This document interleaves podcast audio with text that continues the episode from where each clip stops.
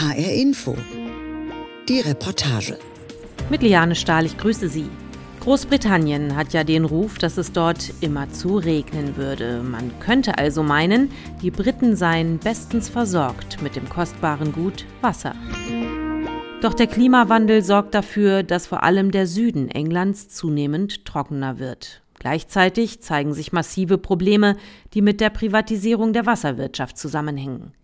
Immer wieder erleben viele Briten, dass kein Wasser aus dem Hahn kommt.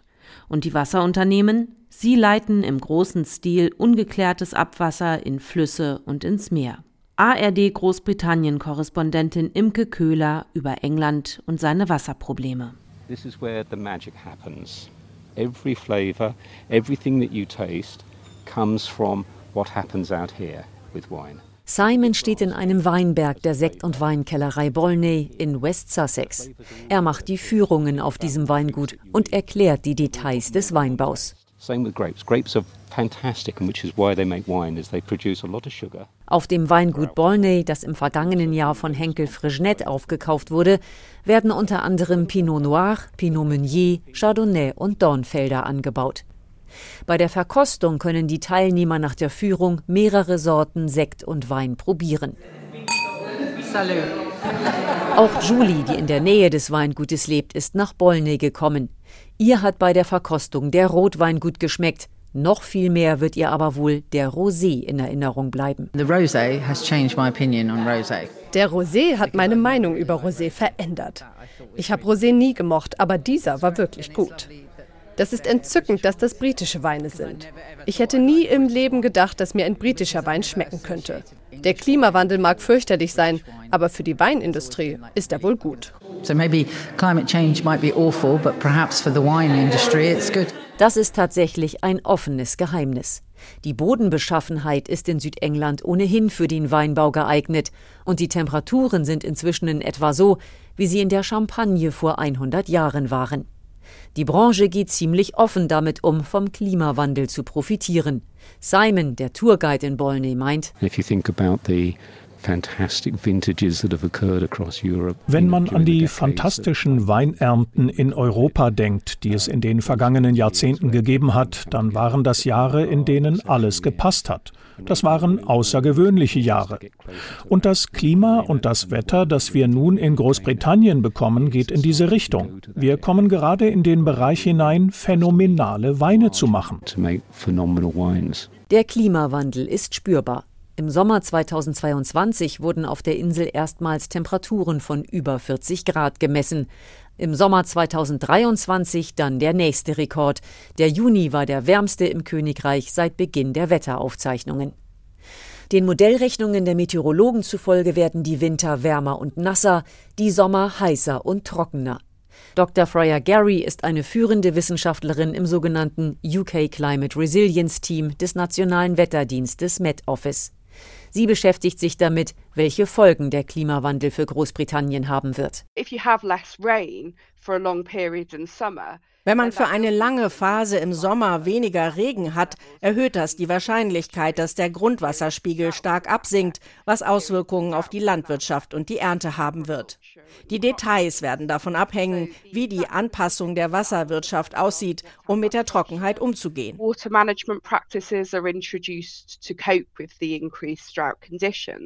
Der Klimawandel erhöht den Druck auf die Wasserversorger. Lecks zu schließen sei eine der wichtigsten Maßnahmen, um die Wasserversorgung der Bevölkerung sicherzustellen, heißt es von Ofwat, der Regulierungsbehörde, die für England und Wales zuständig ist. Ofwat betont, dass der Wasserverlust in England und Wales derzeit so niedrig ist wie noch nie seit der Privatisierung der Wasserwirtschaft 1989. Dennoch beträgt er immer noch 20 Prozent, das heißt ein Fünftel des Wassers versickert im Boden. 2021-22 waren das im Durchschnitt rund 3 Milliarden Liter pro Tag.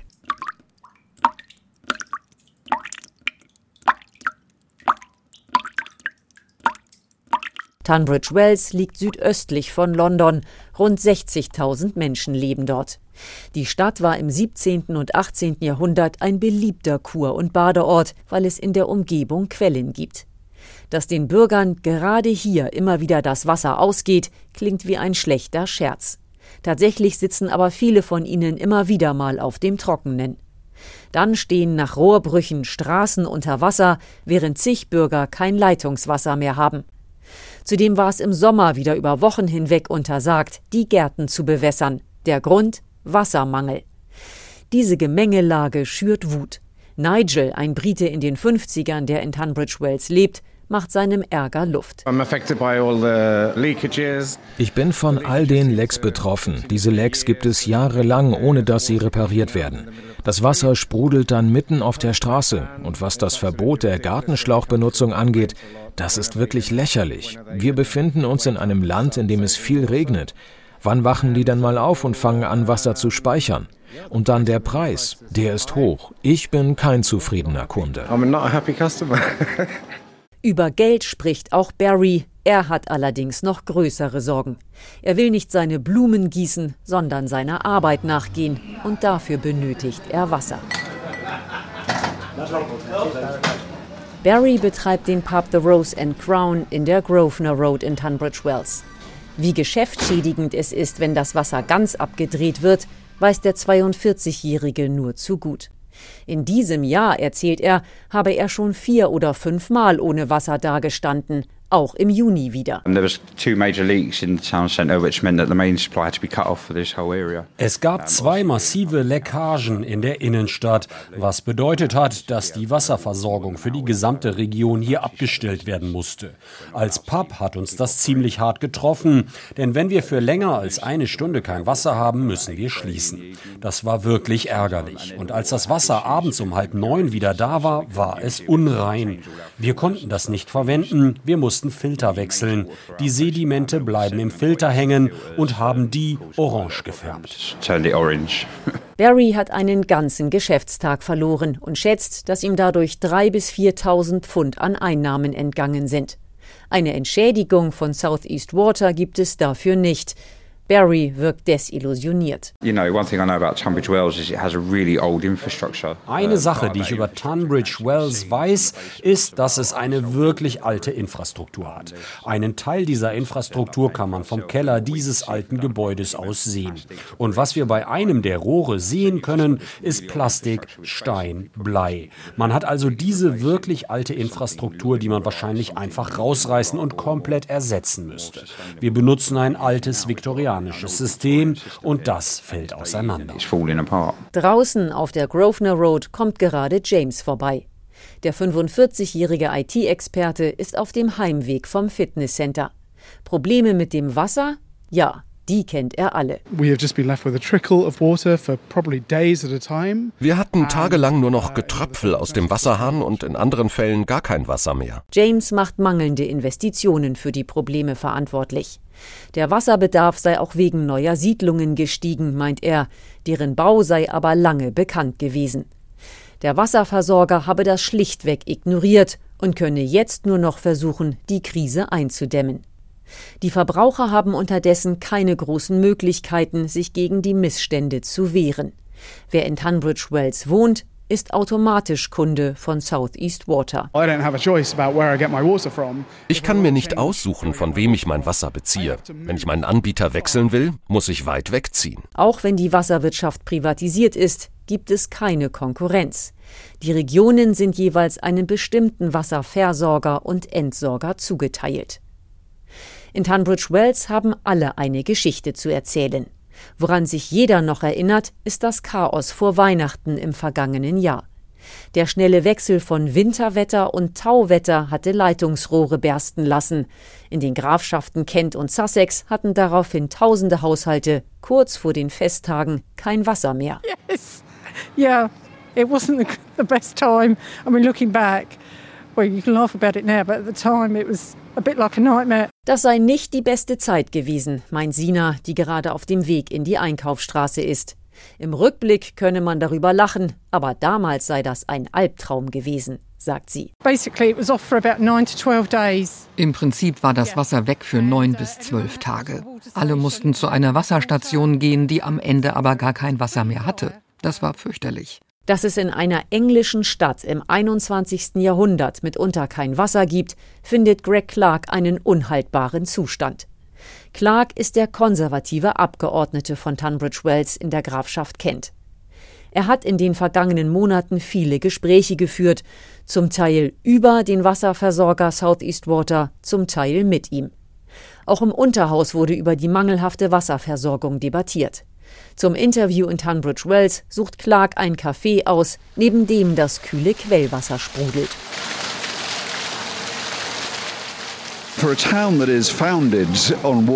Für eine Stadt, die auf Wasser gegründet ist, die Quellen hier wurden 1606 entdeckt, ist es paradox und äußerst ärgerlich, dass wir 2022 und 2023 zeitweise kein Wasser hatten. Clark sieht nicht den Gesetzgeber, sondern die Regulierungsbehörde Offward in der Pflicht. Diese habe aufgrund der bestehenden Gesetzeslage bereits die Möglichkeit, härter durchzugreifen und solle das auch tun. Wenn es nach Clark geht, müssen drei Dinge passieren. Als erstes muss Offward die Investitionen einfordern, die das Wasserproblem beheben könnten. Das ist das Wichtigste.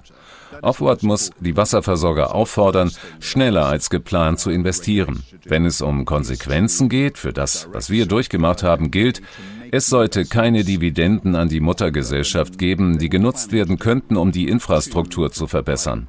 Außerdem sollte ein Wasserunternehmen, das versagt hat, Trinkwasser zu liefern, keine substanziellen Boni an seine Unternehmensbosse zahlen. Und drittens sollte es ein Bußgeld geben, das die Aktionäre für das Versagen des Unternehmens zahlen müssen, und die Strafe sollte richtig hoch sein. Das sind die drei Dinge, um die ich die Regulierungsbehörde gebeten habe. So they're the, the three principal things that I've asked the, the regulator. In England wurde die Wasserwirtschaft 1989 privatisiert. Ursprünglich waren die Wasserversorger und Entsorger an der Börse notiert. Das änderte sich aber nach der Jahrtausendwende, als zahlreiche Unternehmen von Private Equity Funds und Finanzinvestoren übernommen wurden.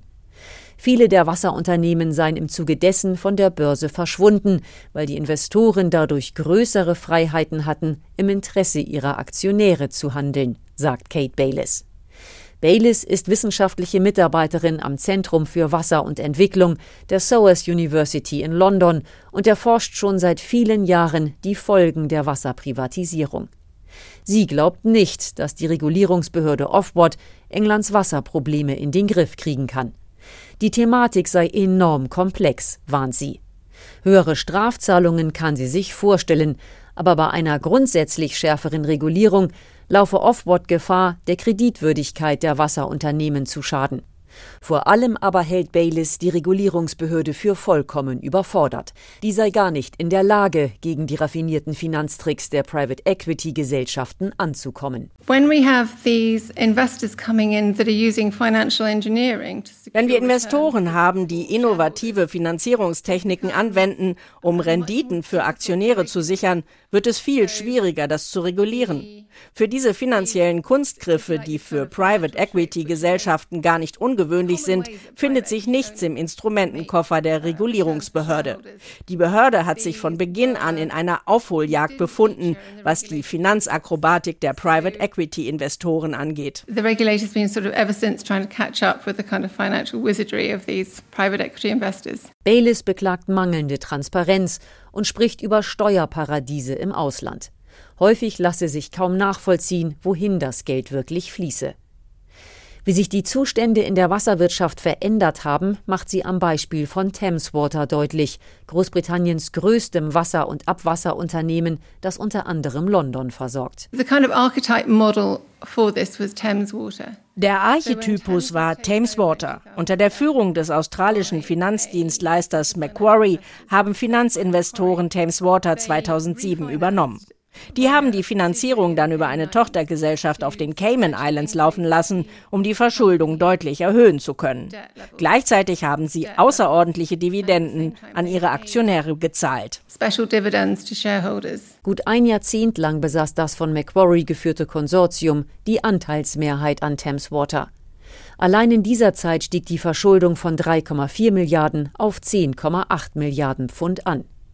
Auch nach dem Verkauf von Thameswater wuchs der Schuldenberg weiter. In diesem Sommer war Thameswater plötzlich Aufmacher in den Nachrichten, weil die Verstaatlichung des Unternehmens im Raum stand. Der Wasserversorger ist inzwischen so hoch verschuldet, dass er mit der Regierung offenbar über eine zeitweise Übernahme sprechen musste. Der Schuldenberg beläuft sich auf rund 14 Milliarden Pfund, und da die Zinsen spürbar gestiegen sind, ist Thameswater ins Straucheln geraten. Die Kritiker der privatisierten Wasserwirtschaft werfen Unternehmen wie Thameswater eine Selbstbedienungsmentalität vor. Caroline Lucas, die einzige Abgeordnete der Grünen im Unterhaus, beschreibt die Lage so. What we've seen is that for decades water firms which were essentially handed a monopoly was wir gesehen haben, ist, dass die Wasserunternehmen zum Zeitpunkt der Privatisierung 1989 ein Monopol und zwar schuldenfrei übergeben bekommen haben. Und dann haben sie über Jahrzehnte hinweg Schulden aufgehäuft, um Dividenden an ihre Aktionäre zu zahlen. Sie haben ungefähr 53 Milliarden Pfund an Krediten aufgenommen und viel davon ist genutzt worden, um 72 Milliarden Pfund an Dividenden zu zahlen. Unterdessen ist die Dienstleistung wirklich schrecklich. Wir sehen Wasserunternehmen, die ungeklärte Abwässer in Flüsse und ins Meer einleiten. Sie haben es zugelassen, dass Wasser versickert im Umfang von 900 olympischen Schwimmbecken pro Tag. Und sie zahlen ihren Bossen Millionen, während die Rechnungen der Kunden schwindelerregende Höhen erreichen. Diese Rechnungen sind seit der Privatisierung um 40 Prozent gestiegen. Die Investitionen der Unternehmen sind dagegen um 15 Prozent gefallen. Dieses Experiment ist absolut gescheitert.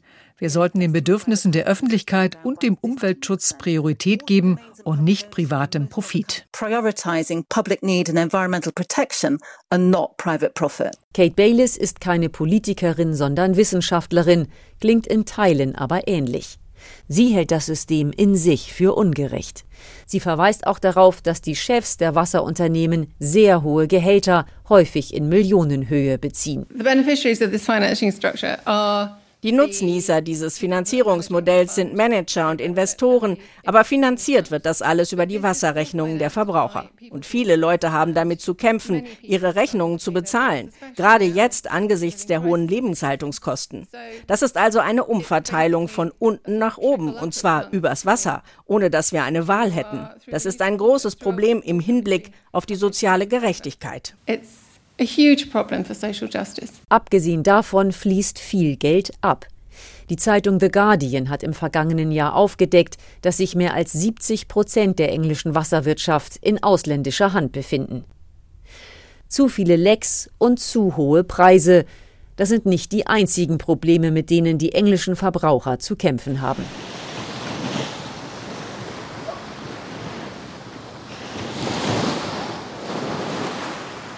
Hier könnte ein Badeparadies sein. Scarborough an Yorkshires Küste gilt als Juwel des Nordens. Der Ort besitzt eine wunderschöne Bucht, einen herrlichen Sandstrand, viel Platz für Gäste. Das Grand Hotel zeugt von der großen Vergangenheit der Stadt. Es thront majestätisch über dem Strand und wurde in den 1860er Jahren zu Ehren von Königin Victoria im V-Stil gebaut. Was die Idylle in Scarborough stört, ist die Wasserverschmutzung. Richard Moore, der dem Gemeinderat von Scarborough angehört, steht am Strand der South Bay, der südlichen Bucht. The issue that we've got around South Bay is we've got poor bathing water quality. Das Problem, das wir in der South Bay haben, ist die schlechte Wasserqualität. Das ist hier schon seit vielen Jahren so. Die Umweltbehörde hat den Strand im November letzten Jahres als mangelhaft eingestuft. Wir wussten, dass sich das mit Beginn der Badesaison auf die Geschäfte und den Tourismus auswirken würde. Wenn man Schilder sieht, die vor dem Baden warnen, liegt das häufig an zu vielen Bakterien im Wasser, etwa Kolibakterien. E. Eine Ursache für die Wasserverschmutzung in Scarborough ist das Abwassersystem aus viktorianischen Zeiten. Denn dieses Leitungsnetz besitzt keine getrennten Rohre für Regenwasser auf der einen Seite und Abwasser, das aus Badezimmern und Küchen stammt, auf der anderen Seite. Wenn es regnet, kommt in den Abwasserrohren alles zusammen, und bei starkem Regen ist das System schnell überfordert. Damit das Schmutzwasser dann nicht in den Häusern aus den Toiletten herausquillt, werden bestimmte Ventile geöffnet. In diesen Fällen dürfen die Wasserunternehmen Abwasser ungeklärt in Flüsse und ins Meer leiten. Allerdings ist in den letzten Jahren überdeutlich geworden, dass Englands Wasserunternehmen im großen Stil illegal von dieser Möglichkeit Gebrauch machen.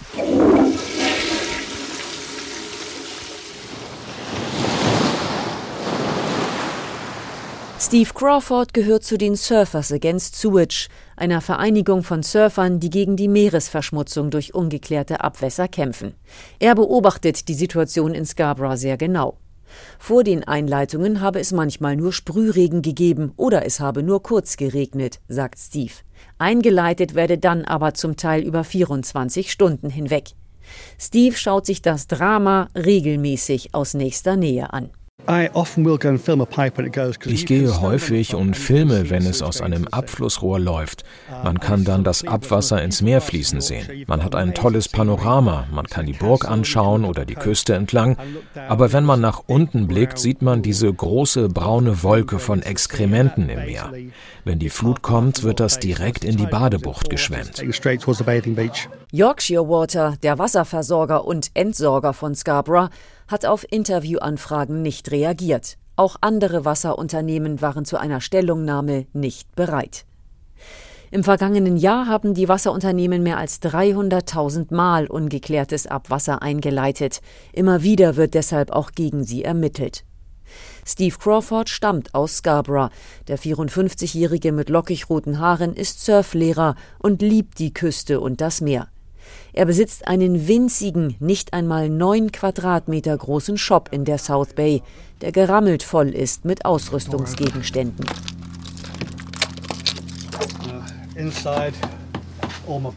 Da drin sind all meine Surfboards und Paddleboards fürs Unterrichten. Aber mein Laden ist seit dem 6. Mai geschlossen. Als am Strand die rote Fahne aufgezogen wurde, habe ich entschieden, dass ich in diesem Jahr nicht arbeiten kann. Ich kann nicht mit Leuten ins Wasser gehen, wenn die Wasserwacht selbst das für zu risikoreich hält. Steve hat die schlechte Wasserqualität in der South Bay in eine Existenzkrise gestürzt. Im Augenblick verlebt er das Erbe, das ihm sein kürzlich verstorbener Vater hinterlassen hat. Wie es mittelfristig weitergehen soll, weiß Steve nicht.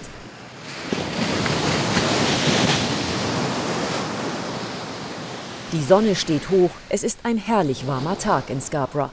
Aber das Wasser lädt hier nicht zum Baden ein. Trotzdem gehen einige ins Meer. Auch Samantha zählt zu den Einheimischen, die täglich schwimmen gehen. Ich habe wirklich eine gute Gesundheit. Ich bin nur selten krank. Aber es ist schlimm, was hier passiert. Das kann ich nicht leugnen. Es ist eine Schande, dass sie ungeklärte Abwässer ins Meer leiten. Aber ich habe immer mit dem Meer gelebt und wenn ich nicht mehr schwimmen könnte, wäre meine psychische Verfassung schlechter. Trotzdem, es ist ein Jammer, dass uns diese Umstände aufgezwungen werden. Schaut man auf die Landkarte an, wie vielen Orten in England ungeklärtes Abwasser eingeleitet wird, sieht man im wahrsten Sinne des Wortes rot. Es besteht Handlungsbedarf, das meint auch der konservative Abgeordnete Greg Clark aus Tunbridge Wells. Ob Lecks und fehlendes Trinkwasser oder ungeklärte Abwässer, es muss dringend etwas passieren dass die Lösung der Misere darin liegt, die Wasserwirtschaft wieder zu verstaatlichen, glaubt Clark aber nicht. Ich glaube, man kann darüber diskutieren, ob es richtig war, die Wasserunternehmen zu privatisieren, aber jetzt ist das so.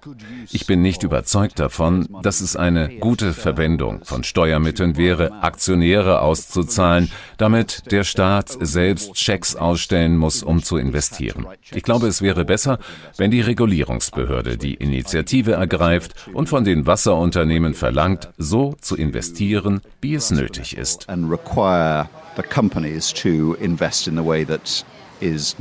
Kate Bayliss, die sich an der Londoner Souls University seit Jahren mit der Wasserwirtschaft beschäftigt, hält die Privatisierung dagegen rundheraus für einen Fehler. Nach dreieinhalb Jahrzehnten müsse man auch keine weiteren Erfahrungswerte mehr sammeln, sagt sie. Das System funktioniere nicht und es werde immer schlechter. Ich kann nicht erkennen, dass wir ein privates Wasserunternehmen haben können, das im Interesse der Umwelt und der Gesellschaft und dabei auch noch vollkommen transparent geführt wird. Und es müsste das Vertrauen der Öffentlichkeit haben. Ich glaube, der einzige Weg ist, ein System zu entwickeln, das in öffentlicher Hand ist. In einer Meinungsumfrage des Instituts YouGov vom Juni 2023 gaben 69 Prozent der Briten an, dass die Wasserversorgung wieder vom Staat übernommen werden sollte.